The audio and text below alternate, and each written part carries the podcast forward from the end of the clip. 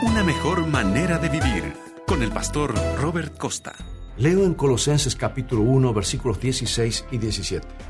Porque en Él fueron creados todas las cosas, las que hay en los cielos y las que hay en la tierra, visibles e invisibles, sean tronos, sean dominios, sean principados, sean potestades, todo fue creado por medio de Él y para Él. Y Él es antes de todas las cosas, y todas las cosas en Él subsisten. Sé que es difícil de creer, pero el 99% del suelo sobre el que estás parado está hecho de nada. En la estructura subatómica del piso, de la Tierra o de la mesa, los electrones, neutrones y protones ocupan un porcentaje ínfimo del espacio. Es como el universo, donde hay más espacio vacío que planetas, cometas, asteroides o estrellas. Más del 99% de la materia está compuesta por espacio vacío. Y no nos escurrimos por el piso ahora mismo por el poder sorprendente de las fuerzas invisibles que mantienen la cohesión de todo. En esencia, hay cuatro fuerzas en acción. La gravedad, el electromagnetismo, más la fuerza nuclear fuerte y la fuerza nuclear débil, que esencialmente mantienen a los átomos reunidos. Si cambias el delicado equilibrio en cualquiera de estas fuerzas, el mundo entero se separa, se desintegra. Lo más interesante es que sabemos que esas fuerzas poderosas están allí y tenemos ecuaciones matemáticas que prueban su funcionamiento, pero no tenemos una idea exacta de cómo funcionan. Pregúntale a un científico cómo funciona la gravedad.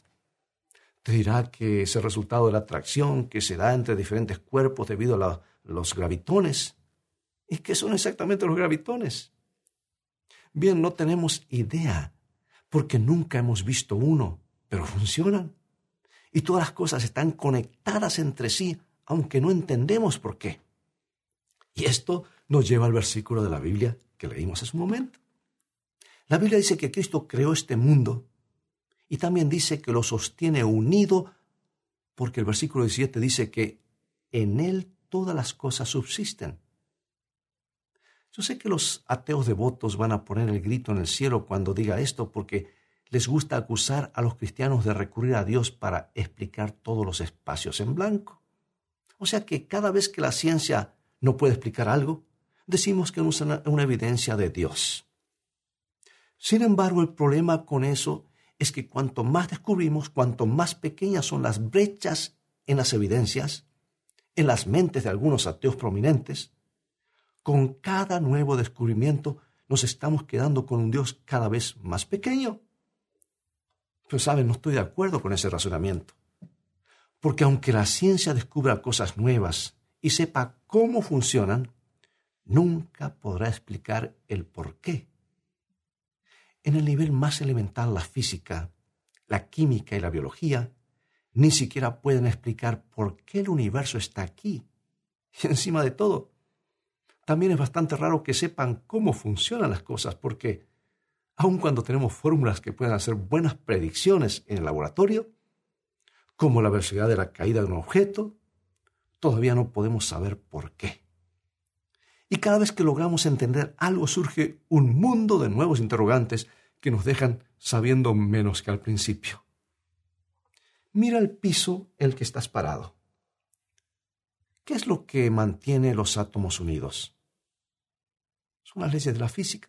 ¿Y por qué funcionan las leyes de la física?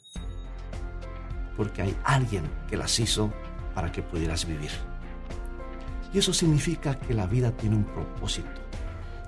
Dios mantiene todas las cosas unidas para que puedas existir. Ve y vive tu día con la actitud de quien tiene un propósito para estar aquí, porque al fin y al cabo, esa es una mejor manera de vivir.